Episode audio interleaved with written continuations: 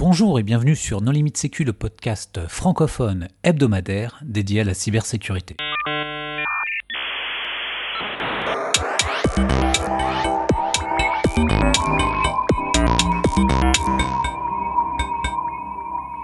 Alors aujourd'hui, un épisode d'actualité. Nous allons parler, ou plutôt reparler de fuite de données. Nous allons parler de vulnérabilité dans les processeurs et de faiblesse dans le cloud. Pour discuter de ces sujets, les contributeurs No Limite Sécu sont Christophe Renard. Bonjour. Hervé Schauer. Bonjour. Marc-Frédéric Gomez. Bonjour. Vladimir Collat. Bonjour. Nicolas Ruff. Bonjour. Paul Amar. Bonjour. Et moi-même, Johan Uloa. Alors, nous avions déjà réalisé un épisode sur les fuites de données. Récemment, donc, une société américaine a été victime d'une nouvelle fuite de données. Qu'y a-t-il eu de particulier cette fois? Victime, je pense que c'est une opinion. Hein, donc, euh, contentons-nous des faits. Rien ne dit qu'elle a été victime, puisque, comme on le sait, très souvent, les fuites de données sont dues à des négligences, hein, comme par exemple euh, des accès euh, des comptes administrateurs insuffisamment protégés. Donc là, en l'occurrence, rien ne dit que c'est vraiment une victime. Ah si, si, la source de la faille a été identifiée. Apparemment, c'est un compte GitHub privé qui a été compromis et à partir de ce compte GitHub, il y avait accès à des secrets d'administration dans le cloud Amazon. Et avec ces secrets d'administration, tu pouvais rebondir sur une bonne partie de l'infrastructure. Par contre, ce qui n'est pas expliqué, c'est comment les, les credentials GitHub ont été compromis à la base. Surtout si le second facteur avait été activé, mais je ne sais pas si c'est le cas dans, dans le cas d'espèce. On n'a pas les infos. T'as un article sur une vulnérabilité récemment qui touchait euh, Slack, GitLab et des choses comme ça, où la personne arrivait à créer des comptes sur les GitLab d'entreprise et à se faire poster un, le, euh, le, lien pour activer le compte euh, en mettant dans l'adresse email un plus et un nom puis un slash et ça permettait au GitLab de poster ça comme comme une requête. Et en fait, tu pouvais récupérer comme ça un lien, créer un compte euh, valide euh, et, progresser. Donc, tu as tout un article comme ça où le mec arrive à compromettre les helpdesk ou les développeurs de plusieurs entreprises. C'est la faille euh, qui s'appelle Ticket Trick. Oui, tout à fait, c'est ça. Oui. La fuite de données en question date de 2016, donc je ne sais pas si cette technique était largement connue à l'époque ou pas. En tout cas, ce qui accrédite le fait que ce soit malveillant, à mes yeux, c'est que euh, il semblerait que fin juillet, euh, août, euh, il y avait d'ores et déjà sur certains forums des messages comme quoi il y aurait eu une, une fuite chez Uber. Donc peut-être des gens l'ont su avant que ce soit rendu public. La, chronologie est intéressante parce que la faille était apparemment il y a un an.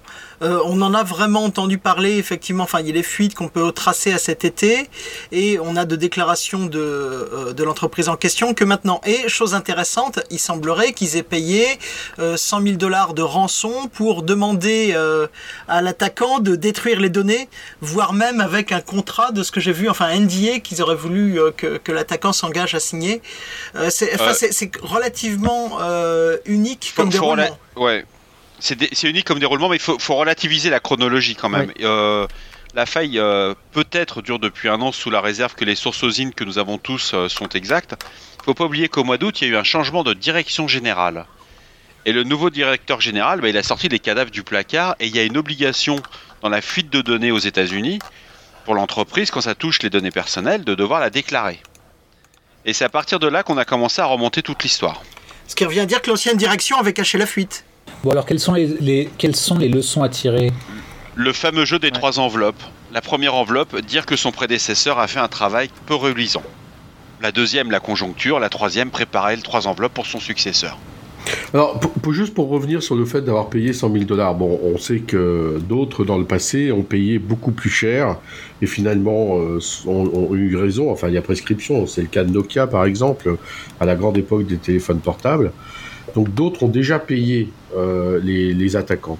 Moi, ce qui me choque, c'est 100 000 dollars, mais ça me semble complètement ridicule comme somme. Donc, c'est là où je comprends pas. Oui, mais d'autre côté, c'est comme les c'est comme les rançongiciels où tu payes pas très cher, mais l'attaquant est sûr que tu vas payer. Là, pour Uber, 100 000 dollars, c'est pas grand chose. mais Parce que tu crois que Uber aurait pas payé un million de dollars 57 millions de comptes utilisateurs. Je sais pas, ça commence à faire On des parle de quand même 57 euh. millions de comptes utilisateurs, des numéros de permis de conduire. Enfin, 600 000 permis de conduire qui valent comme pièces euh, pièce d'identité aux États-Unis. Euh, chose intéressante aussi, c'est probablement une partie des trajets. Oui. Alors là, j'en connais beaucoup qui ont dû se dire euh, je jette mon téléphone. Non mais d'un autre côté, 100 000 ça c'est 100 000 dollars facilement gagnés. T'as pas besoin de passer sur des forums de revente, euh, à t'embêter à essayer de revendre à des gens que tu connais pas ou passer par des mules. Enfin c'est compliqué. Là c'est d'un coup 100 D'autant 000 que tu peux dollars prendre les 100 000 facile. dollars et quand Ouais, même monétiser plus. les données derrière. Oui, tout à fait. Alors comment se fait-il que Uber est payé et que la fuite ait quand même été révélée? Alors, La fuite a été relevée par les Bah, gens d'Uber. La, la fuite est révélée par le. Ouais, et puis par le- la nouvelle direction. Après, ils l'ont pas révélé. Enfin, je sais pas si la c'est nouvelle aussi direction qui, se désolidarise du RSSI et qui met tout sur le dos du RSSI. Ouais, ça c'est moche. Ah, c'est- c'est c'est- c'est folklorique, ouais. Bah, Mais, ça, ça rappelle le cas de Uber, ça va Target, pas très bien en ce moment. Si vous vous souvenez, quand Target a commencé à avoir sa fuite au départ, ces entreprises, qu'est-ce qu'elles font au départ? Au départ, elles vont massacrer le pauvre RSSI que pendant des années on lui dit qu'il n'aurait jamais de budget ou de moyens pour travailler. Après, si un DDG euh, ne va pas dans le bon sens, bah, il saute derrière. Ça, c'est un des points communs qu'on voit sur toutes les fuites de données majeures. Le, le RSSI ou le ciseau euh, de l'entreprise, il fait pas beaucoup de carrière derrière. Il, quand même, il, part assez rapidement. Par contre, ce qui est quand même étonnant, c'est la, la réaction de Uber en disant on vous donne de l'argent, par contre, supprimez les informations. Enfin, je sais pas, ça me paraît. ça- Bah, ils vont pas donner Pardon? de l'argent pour rien. Ils vont pas donner de l'argent pour rien. Oui, c'est sûr, c'est sûr. Mais euh, je veux dire, On vous donne de l'argent et vous attaquez euh, chauffeur privé à la place. Mais non, mais c'est. Ce que je veux dire, c'est la naïveté. C'est la naïveté de croire que le mec, il va effacer Exactement, les données exactement. parce qu'on lui a filé 100 000 il va chercher à monétiser derrière et à justement réutiliser ces informations. Enfin, je veux dire, on- Ah, ils n'ont pas été publiés. pas pour le moment. Alors quelles sont les leçons à tirer? Ne jamais croire à un pirate. Ce serait peut-être la première je sais leçon. pas, ils sont, ils sont peut-être non mais ils sont peut-être honnêtes hein, dans leur modèle économique. euh. Honnête. On sait pas si, Tu vois aussi Bah, un- côté, on sait pas si, les attaquants Non, non, ont bah, si tu- leur si les engagement. mecs, Par contre, ce que l'on, ce que l'on sait, Ouais, c'est que mettre sous le tapis l'incident, ça leur pète à la figure avec un an de décalage. Ah et bah oui. euh, bon, bah, que ce soit lié à un changement de direction ou pas, c'est une bombe à retardement à partir du moment où on le cache. Et c'est beaucoup plus difficile à gérer Même- en communication. On parle, on parle de criminel. Un criminel qui. C'est comme le, le gars, on dit au départ tu vas toucher. euh, ouais, je touche à un joint, et puis après, je prends un rail de coke, et je finis avec une piqûre d'héroïne. Les gars, quand ils ont goûté, il n'y a aucune raison de s'arrêter, quoi. En plus, ils sont sur ce qu'on appelle une machine à cash. Parce que ces startups ont quand même de la trésorerie, ils ont de l'argent. On commence par 100 000. 100 000, il se fait plaisir, il va s'acheter un petit Porsche Cayenne d'occasion. Mais euh, il est à 140 000, hein, le Porsche Cayenne aujourd'hui. hein. Donc euh, il va refaire une deuxième pas- fois. Le problème, c'est que sinon, le modèle économique marche plus. Si tu triches, même, même sur le fait de ne pas effacer les données quand on t'a payé, plus personne ne te paye jamais. Mais de- depuis quand on fait dans le sentiment quand on parle d'argent C'est du business. Il faut être honnête C'est son non, c'est de la naïveté. Non, non, il n'y a aucune, il y a aucune honnêteté. Le gars vient, il rentre, il compromet le système d'information, récupère de l'info, fait chanter. Il n'y a aucune honnêteté là-dedans.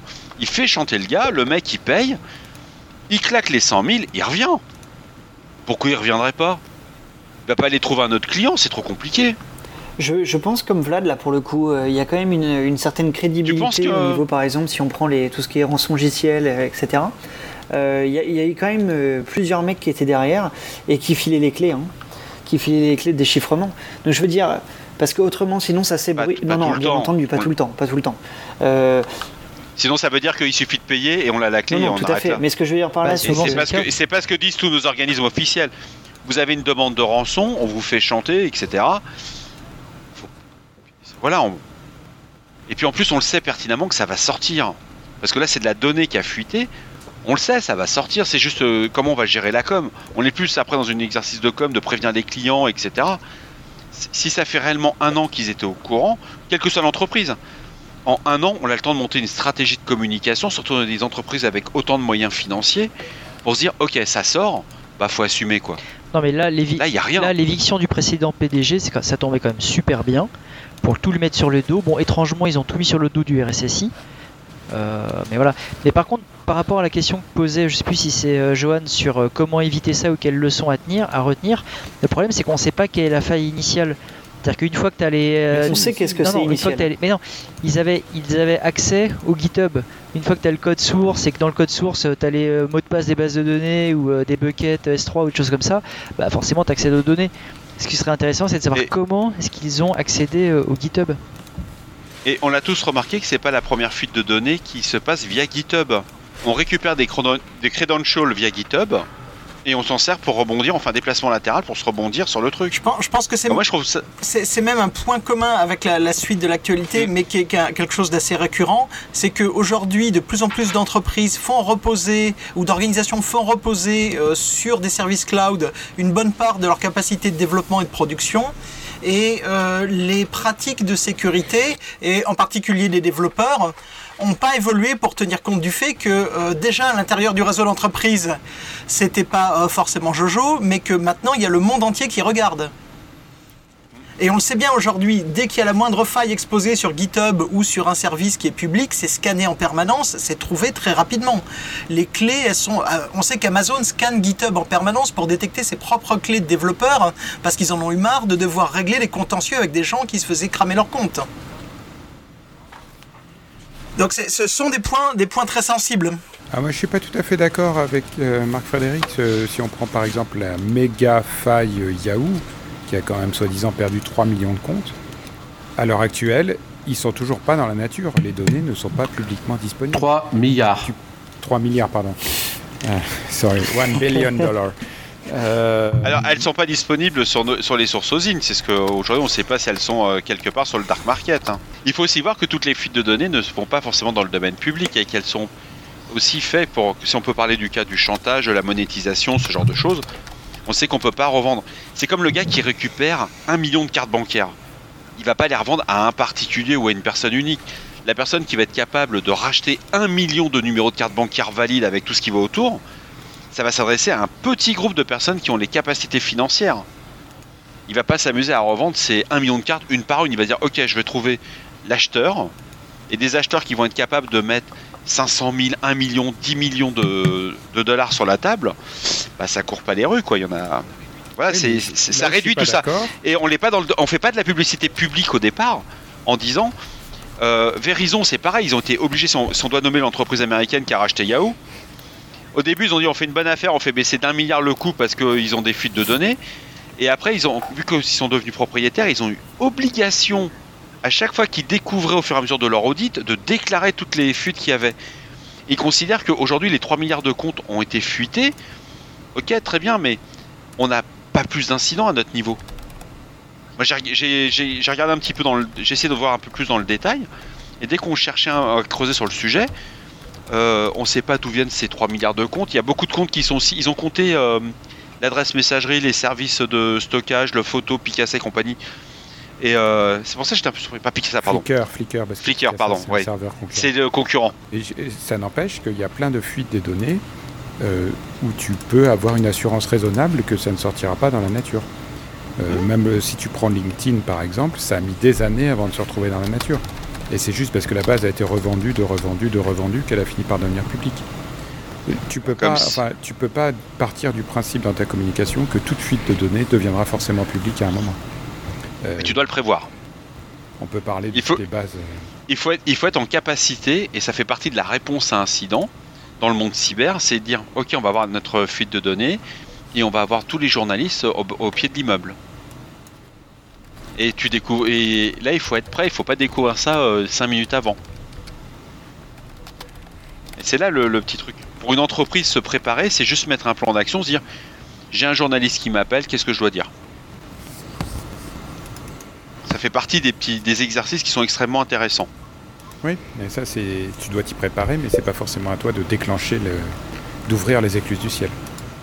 Ah non, Moi, je, crois quand même qu'il peut y avoir une certaine forme d'honnêteté chez les pirates, euh, en particulier euh, quand, euh, enfin, si tu veux rester en dessous du radar, tu sais que si jamais tu récupères ta rançon quelque part, surtout si elle est de faible valeur, l'affaire est close. Enfin, typiquement, les pirates qui, ont rançonné Nokia de plusieurs millions en 2007 en liquide sur un parking de supermarché, ils n'ont jamais été retrouvés.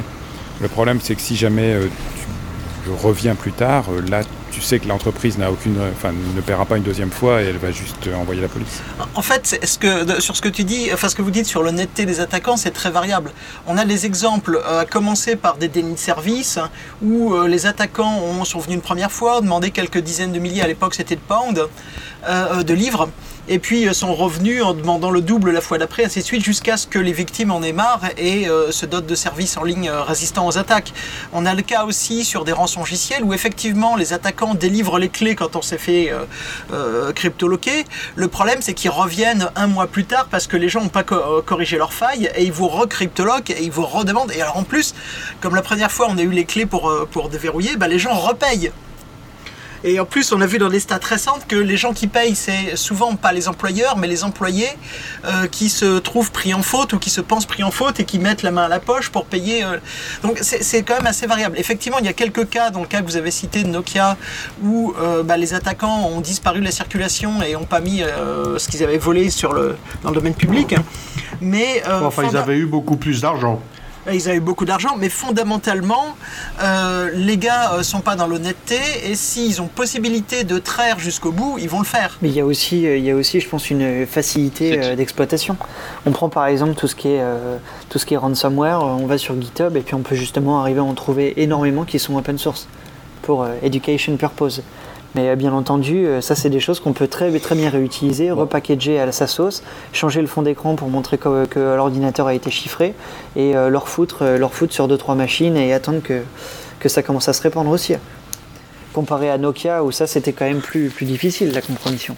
Et, n'oubliez pas que dans les fuites de données, il est déjà arrivé que les données ressortent plusieurs années après seulement. Je rajouterai, je rajouterai peut-être juste un point sur tout ce qui est fuite de données et par exemple GitHub euh, et justement se dire en, tant qu'entreprise qu'est-ce qu'on peut faire contre, contre ça, sachant que c'est quelque chose qui est... Euh, euh, qui, est, qui, est, qui, est, utilisé, scanné, rescanné à la fois par, par des personnes voilà, avec, euh, avec, des intentions qui sont euh, mauvaises ou bonnes, bon bref, euh, ça peut être quelque chose justement pour, pour tout ce qui est Blue Team, CERT ou des choses comme ça, bah, ça serait par exemple dropper des fichiers sur GitHub en mettant, bah tiens, voilà l'URL, voilà un identifiant, voilà un mot de passe, tout ça unique, et en fait justement qui sera spécifique que vous aurez droppé directement sur, sur GitHub. Une sorte de Oni token, on va dire, mais, mais à sa sauce.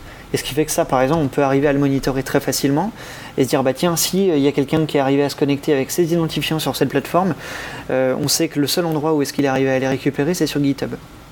Ça, ça peut être quelque chose d'hyper intéressant pour se dire, bah tiens, il y a des personnes qui commencent à gratter un petit peu autour et qui cherchent potentiellement peut-être à rentrer chez moi. Euh, je pense qu'il faudrait.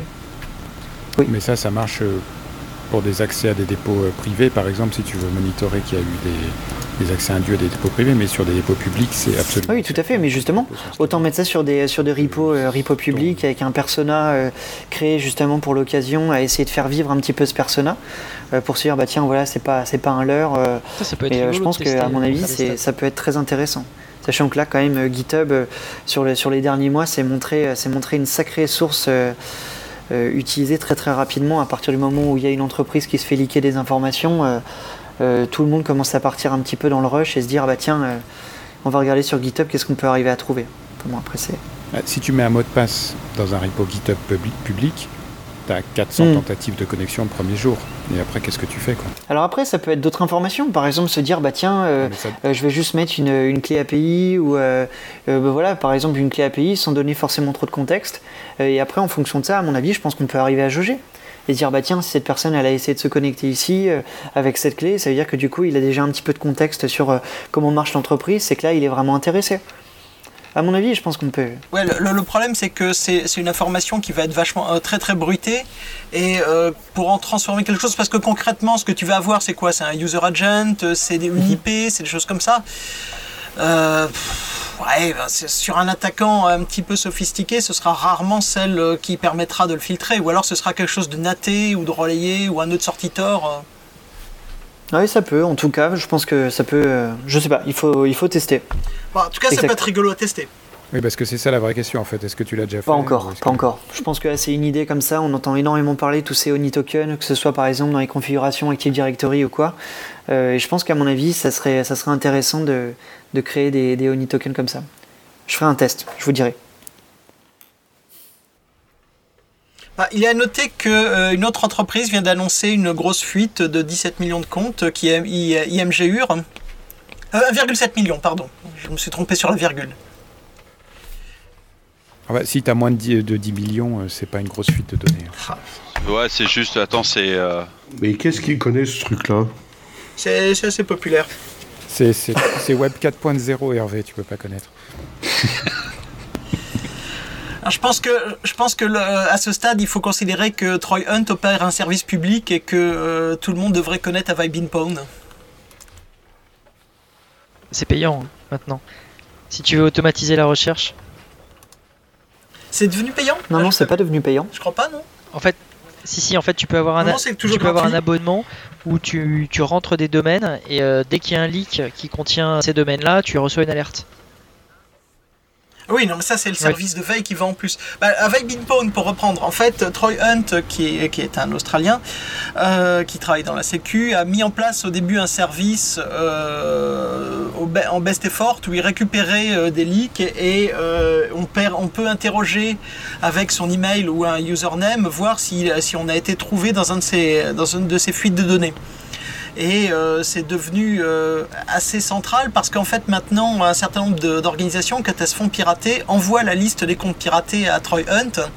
Euh, ce, qui, ce qui en fait un point devenu très très central où beaucoup de leaks se retrouvent et où il n'est pas inintéressant de vérifier ses emails ou ses comptes de temps en temps, puisqu'on ne donne pas le mot de passe, on donne juste le nom du l'identifiant du compte. À noter qu'il est en train de faire une, collaboration, d'après ce que j'ai compris, avec Mozilla Firefox, pour justement sous forme un petit peu de, plugin. Alors je ne sais pas si c'est un plugin ou si ça sera en fait built-in dans les, prochaines versions. Euh, qui permettra en fait à partir du moment par exemple où on navigue euh, sur, sur un domaine qui s'est fait compromettre, bah, justement d'avoir une petite pop-up ou un petit truc qui flag nous disant bah tiens justement il y a eu une fuite de données telle année sur ce site etc.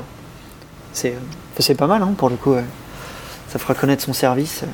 Ok, donc on a fait le tour euh, en ce qui concerne la partie fuite de données. Donc deuxième sujet, la vulnérabilité dans Management Engine. De quoi s'agit-il? Oui, alors bon, en fait, il faut réexpliquer. On l'a déjà dit plusieurs fois. Donc, en fait, dans les ordinateurs maintenant, euh, vous n'êtes plus maître de votre ordinateur. En fait, il y a un composant euh, indépendant qui s'appelle Management Engine, qui est totalement indépendant avec son CPU, sa mémoire, son système d'exploitation. Et, ça, ça a vraiment le contrôle sur l'ordinateur. C'est Ring moins 2 3, je sais plus comment elle appelait ça, Johanna Rutkowska. Enfin bon. Euh, et donc en fait cette espèce de truc est très très difficile, enfin quasiment impossible à désactiver. Euh, et en fait peut prendre le contrôle de la mémoire, du CPU, du réseau, sans que le système installé sur l'ordinateur euh, puisse le savoir. Donc ça sert à faire du management à distance, à prendre le contrôle, à faire plein de choses comme ça, mais ça peut être aussi utilisé pour des choses un peu plus malveillantes. Et le problème, c'est que euh, comme le truc est totalement fermé, euh, personnel code source, euh, c'est très, c'était jusqu'à récemment très compliqué de réussir à déchiffrer le firmware. en fait, ça n'avait jamais vraiment été audité. Les gens ont commencé à regarder pour essayer de le désactiver. en fait, c'était pas vraiment chiffré, c'est que c'était compressé, mais avec une inversion des tables. Enfin, ça rendait le truc imbitable. Des gens ont réussi à à décompresser euh, le firmware et à commencer à trouver des choses dedans. Donc il y a eu une première vulnérabilité qui est sortie, je crois que c'était en mai, euh, en fait sur le portail web de Management Engine, il était possible de s'authentifier juste en faisant une authentification vide. Et ça permettait de passer et prendre le contrôle après de l'ordinateur et puis là on pouvait faire ce qu'on voulait. Et donc là, il y a une nouvelle vulnérabilité qui est sortie sur euh, Management Engine et qui permet euh, d'exécuter du code à distance. Alors ce qui est joli, c'est que la notation CVSS, euh, donc qui code les vulnérabilités, en CSS V2 est de 10. 10 c'est le max. En gros, c'est le pire du pire. Et donc là, on peut exécuter du code sans authentification sur un composant qui peut contrôler tout l'ordinateur.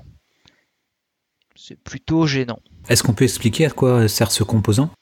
Ouais, en fait, c'est un peu comme les cartes DRAC euh, ou les, euh, les sur HP. Ça te permet de, euh, de contrôler l'ordinateur, de, de, de, le réinstaller, de le rebooter si le système a planté. Donc, c'est vraiment un composant à part qui te permet de, voilà, de prendre le contrôle de l'ordinateur, enfin plutôt du serveur, si jamais le système hôte a planté. Le problème. Au niveau de l'exploitation de la vulnérabilité Oui. C'est-à-dire que c'est une vulnérabilité qui est notée niveau 10, qui est quand même assez anxiogène. Oui. Si on prend la liste des processeurs euh, visés, ce sont tous les processeurs qu'il y a dans tous les serveurs, dans toutes les entreprises. En fait, c'est carte mère. On va dire. C'est pas le CPU, c'est la, Carte la mère. carte mère. Mais oui. Mais euh, quand on regarde bien, euh, c'est euh, pour l'exploiter cette vulnérabilité, il y a quand même des prérequis qui sont physiques. Non, il faut que Management Engine soit activé et, euh, et que l'ordinateur soit au réseau. En fait, le truc, ce qui est un peu moche, c'est que Management Il faut qu'il soit sur une IP publique. hein. Il faut qu'il soit sur une IP publique que pour que ce soit- soit une attaque. euh, Ouais, ouais, enfin bon, des, ser- des serveurs euh, en public, enfin accessibles directement sur Internet, il y en a quand même deux trois. Euh, et en fait, au moment où était sortie la vulnérabilité précédente, il y avait eu des scans sur Internet et donc tu avais des centaines de serveurs. euh, alors je sais plus quel chiffre, attends, je prends les sources parce que j'avais fait un scan à, à une époque. Je sais plus combien, mais tu vois, en direct accès, simplement j'en avais 8000 sur Internet avec Management Engine d'activer. Parce que le problème, c'est qu'il écoute sur le réseau sans que toi, au niveau du système, tu puisses savoir s'il écoute vraiment ou pas euh, sur le réseau, ce qui est un petit peu euh, compliqué. euh. Enfin, t'as pas vraiment le contrôle de ça. Et, le problème, c'est que ça marche même quand ton ordinateur est éteint. C'est-à-dire que s'il est branché sur une prise électrique, Management Engine fonctionne quand même, malgré le fait que le système soit arrêté et que l'ordinateur, tu as l'impression qu'il soit éteint. Non, des- normalement, c'est des réseaux de management, c'est dans les grandes entreprises, mais si on prend des hébergeurs grand public, c'est une fonctionnalité qu'ils peuvent offrir.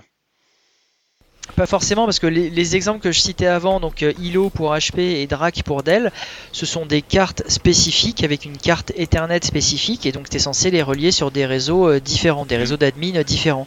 Alors que le problème de Management Engine, enfin le problème, ou la fonctionnalité est super cool, ça dépend où tu te positionnes, c'est que ça écoute sur la carte réseau qui te sert pour tes flux applicatifs, quoi, pour ton Ils ont système. économisé un, un port réseau Alors, sur le. Il y a quand même deux points. hein. Hydrac, euh, comme ILO, peuvent exister en tournant sur la carte réseau principale, avec ou sans VLAN distinct, avec ou sans IP distincte.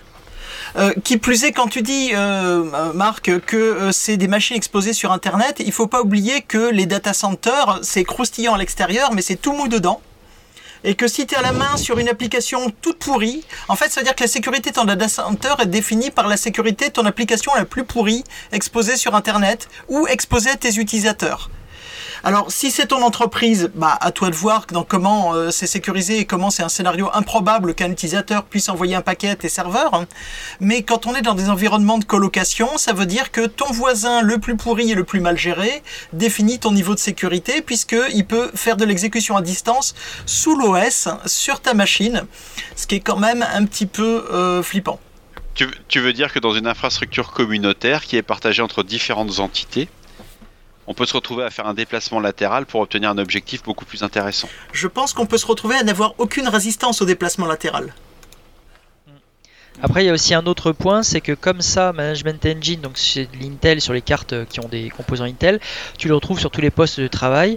Et donc là, on peut aussi imaginer des, des attaques comme il y a eu avec WannaCry, euh, avec euh, NotPetya, où un poste compromis ou quelque chose de compromis se répand sur le réseau, sur le LAN, et va compromettre tous ses petits copains. Alors, ce qui est Alors, il y a- rigolo aussi, c'est que cette technologie sert à faire de l'émulation de fonctions de sécurité, comme par exemple les, les TPM. C'est une fonction qu'ils appellent PTT, sans rigoler. Euh, Platform Trusted. C'est Jean-Philippe qu'on leur a dû appeler. Attends, il y a un truc. Et donc tu peux avoir en fait ton TPM virtuel qui est euh, à l'intérieur, qui est géré par AMT en fait. Et dans ce cas-là, en fait, si tu compromets AMT, tu compromets aussi tous les secrets euh, du- qui sont censés être stockés dans le TPM. Alors AMT, c'est euh, Active Management euh, Technology, qui est euh, un des composants de Management Engine. À noter d'ailleurs, il y a un... Alors pour moi, ça c'est pour moi ça c'est une des failles les plus les plus spectaculaires du moment. Est-ce qu'on sait si ça a été utilisé par des des attaquants ou si ça a été utilisé par des services étatiques? Tu peux pas le savoir, je pense. En plus, il n'y a aucune log. C'est un espèce de truc composant auquel, que tu, auquel tu peux pas accéder, qui te crache aucune log, que tu contrôles pas réellement. Tu as juste une interface qui te permet de l'utiliser, mais tu le contrôles pas réellement. Donc je pense que euh, pff, tu le sais. Sauf si tu enregistres tout ton trafic réseau et puis tu commences à regarder après coup. Mais je pense que c'est impossible de le savoir ce qui s'est passé. Si quelqu'un l'a exploité. Faut, faut imaginer, euh, Hervé, c'est un ordinateur tiers avec son propre OS qui boot sur les mêmes périphériques que l'ordinateur qu'on administre, mais sur lequel on n'a pas la main et qui utilise les mêmes euh, protocoles que ceux qu'on utilise légitimement avec les mêmes adresses. Donc en termes d'identification de trafic illégitime, c'est une abominable cochonnerie. Euh, qui plus est, bah, quand on maintient un OS, au moins on essaye plus ou moins de faire de la gestion de version, de, enfin de configuration et du maintien à jour. Là, il y a un OS qui a été embarqué, qui est une version, d'ailleurs c'est assez rigolo, c'est une version modifiée apparemment de Minix 3, euh, qui est une évolution euh, de, de, Minix. Alors Minix 3, parce que pas mal de gens ont craché en disant que Minix était un jouet. Minix 3 est pas un jouet, c'est un OS qui a été fait pour la haute disponibilité et la, la, la fiabilité. Par contre, c'est pas un OS qui a fait l'objet d'une sécurisation par ses auteurs. Euh, donc, bah, euh, on héberge dessus une plateforme complexe avec une, des interfaces compliquées de communication avec l'extérieur sur un OS qui n'a pas forcément fait l'objet d'études approfondies, en tout cas qui n'a pas fait l'objet d'une exposition durable à la recherche en sécurité. Euh, j'ai connu Minix, hein, c'est ma génération. Oui, mais Minix 3, c'est plus le même. Hein, c'est une réécriture complète, Minix 3, financée par l'Europe. Ah. Aïe, aïe, aïe. Et c'est Intel qui en a profité pour euh, nous, nous poney tous les serveurs. Bah, euh, si je reprends ton image, Christophe, donc ce sont deux operating systems qui tournent sur la même machine, mais il y a quand même une certaine étanchéité ou c'est complètement perméable? Ah oui, c'est étanche. L'OS que tu gères peut pas accéder à celui de la gestion. Et inversement?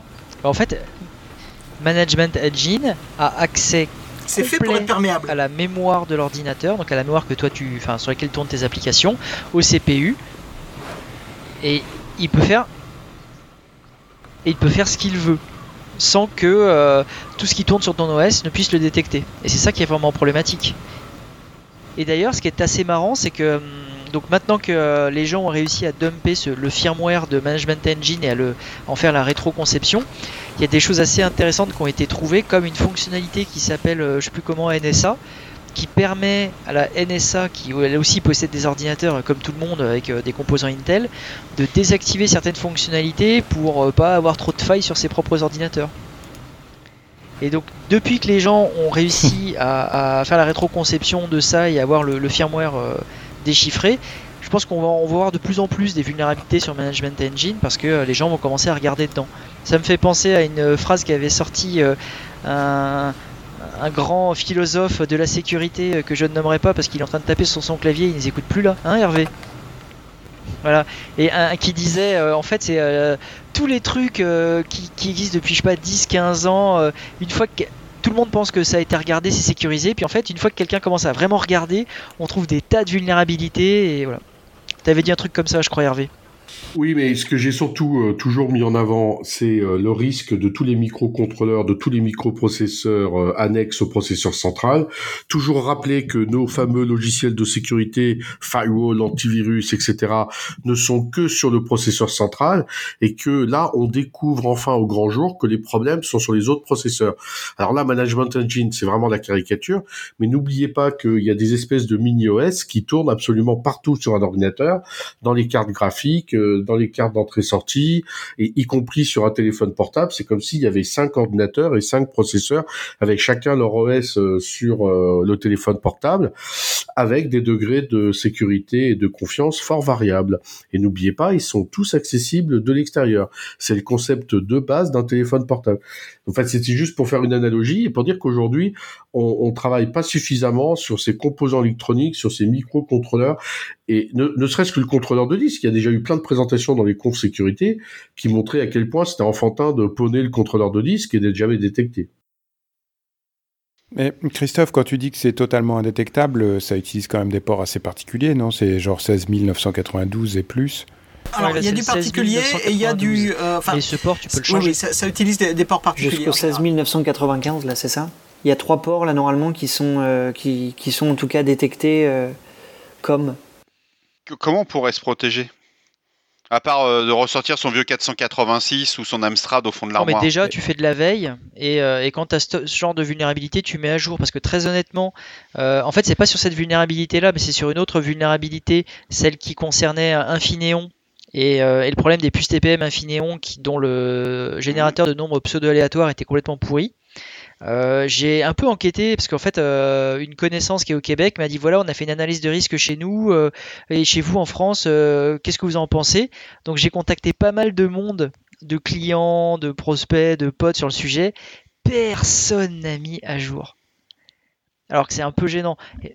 Bah, tu, te, rends compte que si tu, tu devais être sur les parcs des grandes entreprises, tu dis demain j'ai un CVSS 10, mhm. on est au taquet, il faut patcher les serveurs en urgence on parle de plusieurs dizaines de milliers de machines, voire centaines de milliers de serveurs que tu vas devoir arrêter, des systèmes de production, des systèmes critiques, redémarrer. Oui, parce qu'en plus, c'est pas bénin. Avec la panne aléatoire qu'on connaît tous lors des changements de firmware et compagnie. Ouais, parce que c'est pas c'est pas juste une mise à jour d'une application, c'est que tu dois mettre à jour le firmware, ce qui présente quand même un risque. Exactement. Et euh, surtout, tu as le côté que tu pas. Alors, déjà que les RSSI sont pas très courageux, je vais me faire des amis ce soir.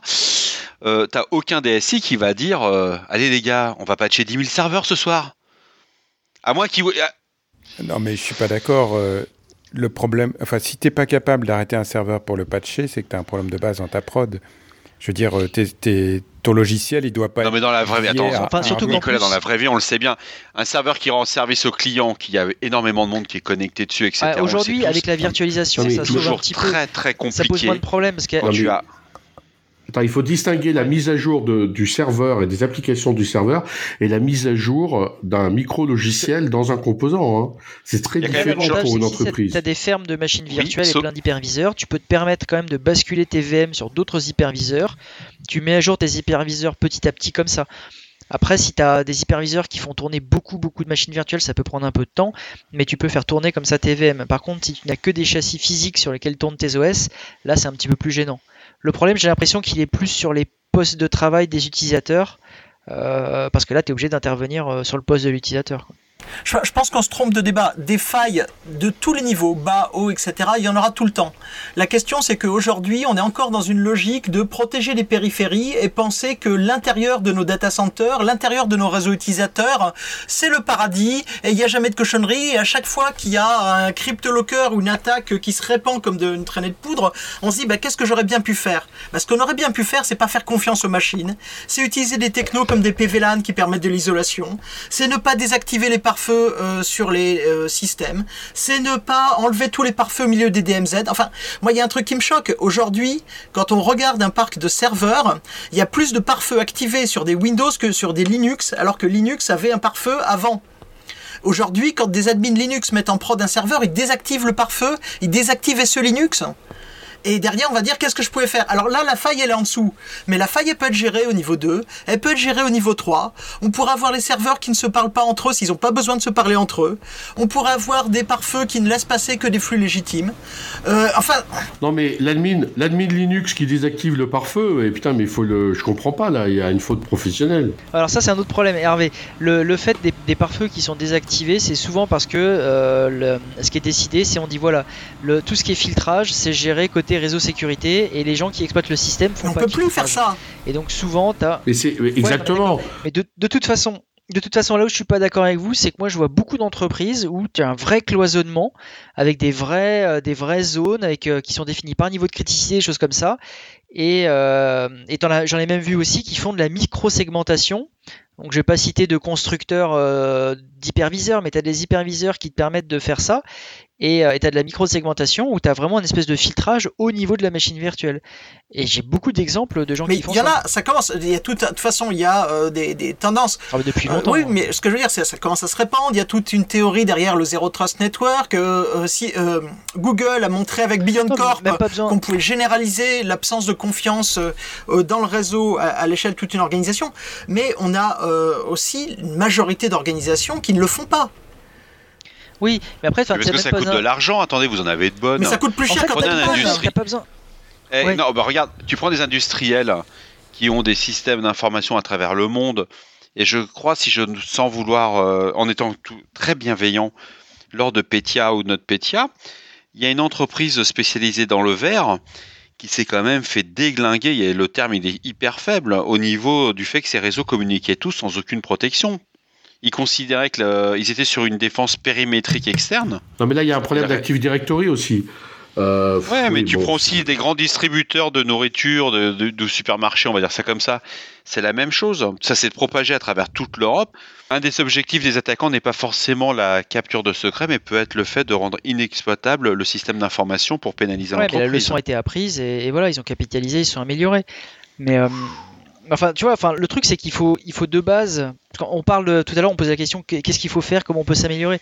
Avoir déjà des standards d'architecture et de zoning, enfin d'architecture sécurité et de zoning, juste pour définir comment est-ce que tu déploies tes applications et tes systèmes. Quoi. Déjà, ça c'est pas mal. Enfin, j'ai quand même un problème avec l'approche de Mac Frédéric, c'est qu'il est en train de dire que si sa carte mère, elle prend feu demain, euh, du coup, il, il peut rien faire, quoi. Parce qu'au-delà des patchs et des choses comme ça, si ton appli elle tourne que sur une seule machine physique, t'as un vrai problème euh, de dispo. euh. C'est pas sur une seule machine physique, c'est plutôt le fait de dire on a une application qui tourne sur une machine virtuelle, on va prendre le cas de machine virtuelle, c'est de prendre le risque d'un système qui fonctionne, qui rend service au client, de la déplacer tout en gardant une continuité de service. Alors sur le papier, ça fonctionne super bien, tout ce qu'on veut, mais il y a un problème de responsabilité. Euh, Dans la réalité, ça fonctionne aussi. Ni- Nicolas, Mais Nicolas, ça marche dans la réalité, attends, plus- ça marche à Non, mais 99, Aujourd'hui, tu peux plus. Écoutez. Aujourd'hui, tu peux plus avoir un data center ou des trucs comme ça où tu dis ça bouge plus. oui alors, Tu dois être justement, dans l'actualité, hyper rapidement. Justement, dans l'actualité, on a vu qu'on pouvait faire planter un data center. Il suffit simplement d'avoir le même automate un peu partout pour gérer son électricité. Et comme il y a une forme de déterminisme dans nos logiciels, le même logiciel programmé avec des doigts de pied dans le même automate, un peu partout le même automate, ça va planter en même temps. Et je pense que les automates sont le bon exemple du code qui ne tourne que sur un processeur à un endroit donné. Euh, sinon, il y a aussi l'approche Chaos Monkey hein, qui permet de générer des pannes aléatoirement dans ton réseau pour être sûr qu'il soit résilient à ce genre de panne. Et aujourd'hui, tous les, les grands fournisseurs de services en ligne, enfin Netflix euh, et autres, euh, font ce genre de tests aléatoires pour. euh, tu peux, si tu dis je ne touche absolument à rien parce que si je touche à quoi que ce soit, mon réseau va s'écrouler, tu as quand même un problème, une bombe qui attend d'exploser. quoi. Ça s'appelle pas un stagiaire, ça, dans l'entreprise? Alors, tous les futurs stagiaires qui nous écoutent, c'était une blague. Euh, troisième sujet, les buckets S3. Christophe Renard, qu'est-ce que c'est un bucket S3 Alors, un bucket S3, c'est un des nombreux modes de stockage offerts par Amazon.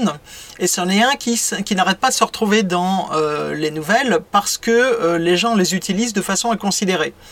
Alors, le problème est le suivant, c'est qu'on a des applications qui sont développées qui utilisent le fait que Amazon a une offre commerciale de stockage quasi illimitée un prix euh, relativement raisonnable.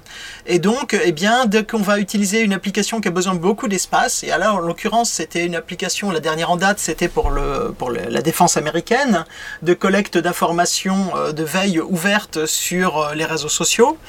J'ai besoin de beaucoup d'espace, j'utilise des buckets S3, donc des stockages, services de stockage Amazon, et je ne le sécurise pas. Pourquoi je ne le sécurise pas? Bah, Parce qu'il faut écrire une politique d'accès, et que l'écriture d'une politique d'accès, c'est pas évident, et qu'on est dans un classique cas de euh, passage en prod de quelque chose qui aurait dû être validé et sécurisé avant de se retrouver exposé partout.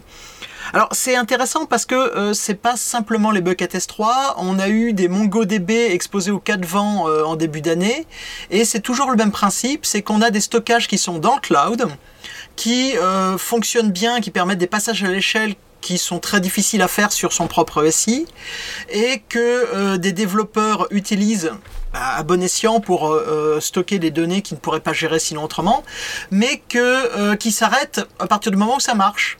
C'est-à-dire que les données sont euh, stockées, elles sont euh, actives dans l'application et on se dit, ce qu'on se disait d'ailleurs quand c'était sur notre réseau local, hein, euh, si personne ne connaît l'adresse, tout ira bien. Alors le problème c'est que c'est exactement comme ce qu'on a pu évoquer sur GitHub. En fait, aujourd'hui, il y a des gens qui scannent les services ouverts et qui, quand ils tombent sur un service ouvert, eh bien, regardent si c'est intéressant. Et s'ils sont bien intentionnés, eh bien, ils finissent dans les news en disant j'ai découvert une mine d'or de données collectées au profit du département de la défense américain. Et s'ils sont mal intentionnés, eh bien, ils peuvent faire toutes sortes de raquettes ou récupérer les données. Enfin, toute utilisation est légitime. Et fondamentalement, on est face à une incompréhension de ce que ça signifie de sécuriser euh, des accès sur Internet. Et honnêtement, aujourd'hui, Amazon a une offre florissante, euh, même des fois difficile à suivre. La, la spécialité de quelqu'un qui connaît les différents services d'Amazon aujourd'hui, c'est quelque chose qui est très recherché et qui se vend assez cher. Et en revanche, c'est très facile de commencer et euh, en laissant les choses ouvertes. Et on retrouve un petit peu le même problème qu'on avait sur les installations de domaine Windows qui marchaient tout seul et on se disait c'est bon, je suis expert, euh, je peux monter mon domaine. Et en fait, on était exposé au cas de vent, sauf que là c'est sur Internet et qu'en plus c'est à chaque fois des failles à très grande échelle parce qu'on utilise ce genre de service pour stocker des informations à très grande échelle. Donc là, le dernier en date, c'est le Pentagone. Il y en a eu plusieurs cet été. Euh, il y a eu des données qui avaient été collectées au profit du service d'études euh, des partis, euh, je crois que c'était le Parti républicain pendant les élections américaines. Enfin, il y en a régulièrement et il y en aura d'autres parce que eh bien, les gens qui sous-traitent des développements oublient de spécifier que l'accès doit être protégé et oublient en plus de le vérifier. Amazon a quand même réagi à ça parce qu'aujourd'hui ils ont annoncé qu'ils enverraient, ils feraient eux-mêmes des scans réguliers. Ils annoncent dans ta console de gestion que tu as des buckets non protégés et ils envoient des mails de rappel aux propriétaires du projet. Donc, euh, est-ce que tu Oui, Amazon a réagi c'est la deuxième fois qu'Amazon réagit sur ce genre de choses de façon assez intéressante, hein, puisque la première fois c'était quand s'était aperçu que les gens se faisaient piquer leurs clés d'API, parce qu'ils les commitaient sur GitHub dans leur code source, parce qu'ils n'avaient pas séparé les clés du code source, et que euh, des attaquants scannaient GitHub, et quand ils tombaient sur des clés d'API, ils les utilisaient euh, chez Amazon en faisant des, en consommant tout le crédit en quelques minutes. Et donc Amazon s'est mis à scanner GitHub en disant bah puisque je suis Amazon que j'ai plus de moyens que les autres, normalement j'arriverai à scanner plus vite que les attaquants. Et ils avertissent et ils désactivent votre clé préventivement. Mais c'est intéressant, ça veut dire qu'en fait on fait reposer la sécurisation de, euh, de du manque, enfin on fait compenser le manque de compétences des clients d'Amazon par des services de sécurisation d'Amazon. D'autre part, je crois qu'il y avait une astuce aussi quand même euh, dans les permissions, c'est que euh, il y a une permission qui s'appelle All User, où là c'est ouvert sur Internet effectivement, et il y en avait une autre qui s'appelait Authenticated User. Et la différence, euh, Authenticated User, en fait, ça veut dire toute personne qui dispose d'un compte AWS. Donc ça ne veut pas forcément dire quelqu'un qui fait partie de ton projet ou de ton organisation.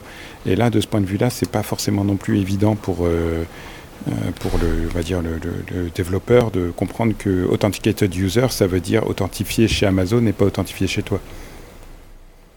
Ah mais honnêtement, les services Amazon sont compliqués. Hein.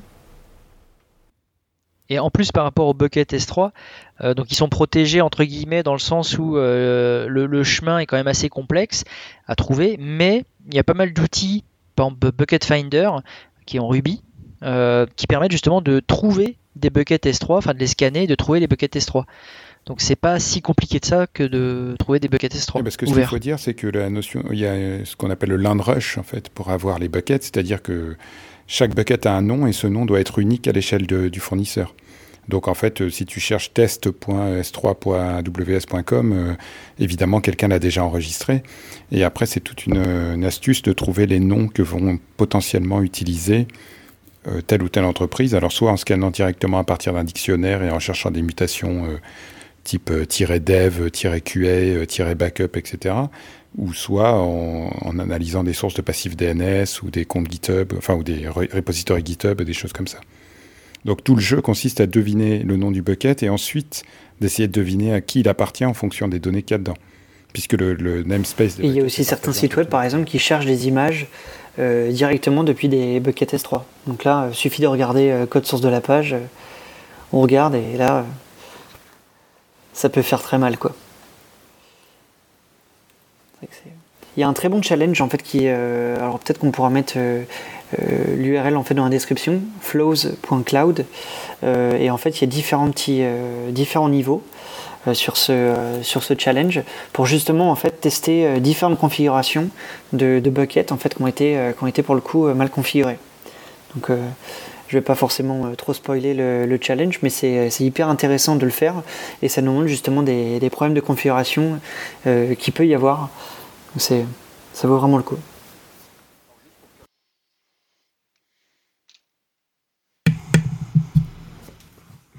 Alors juste pour clarifier pour les auditeurs, Amazon appelle lui-même cette chose que nous avons appelée bucket les compartiments hein, dans sa publicité en français.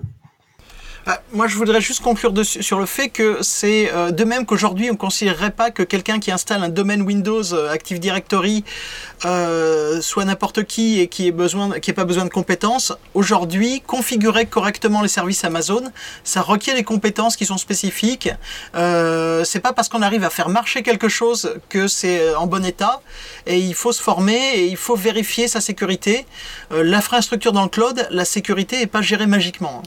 Oui, le problème aussi, c'est de savoir à qui gère l'infrastructure. Parce qu'il y a plusieurs cas. Il y a d'abord, tu achètes des services tiers. Par exemple, typiquement, ton site web, tu vas l'acheter chez, un fournisseur qui va te le fournir clé en main. Et tu vas pas forcément réaliser que tout le back-end est stocké sur un bucket S3 parce que toi, tu te contentes de- d'accéder à des pages de mise à jour, des choses comme ça, par exemple. Euh, D'autre part, euh, le problème se pose pour les organisations.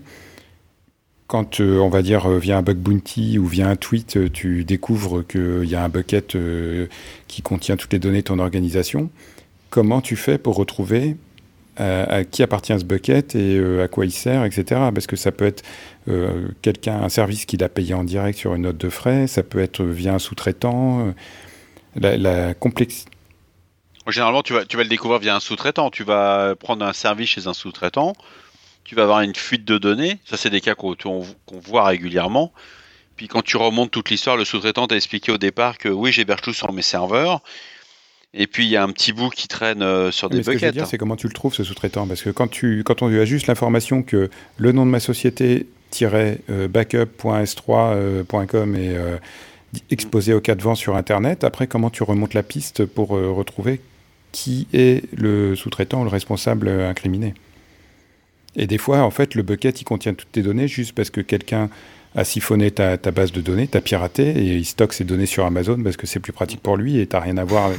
Bon, écoute, euh, trouver tout ça, c'est pas le boulot des mecs qui font les bug bounty? Bah non, ça c'est le boulot du client final. C'est c'est le boulot client final, c'est pas facile, mais je pense qu'on va arriver à un stade où on va faire comme font beaucoup d'entreprises, c'est-à-dire de la veille euh, sur Pestbin, et bien ils vont faire de la veille sur les euh, différents stockages.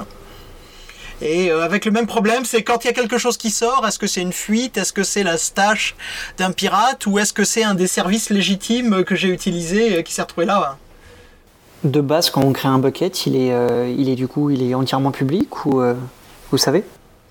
Non, les permissions par défaut, normalement, sont, sont pas publiques, à ma connaissance. D'accord.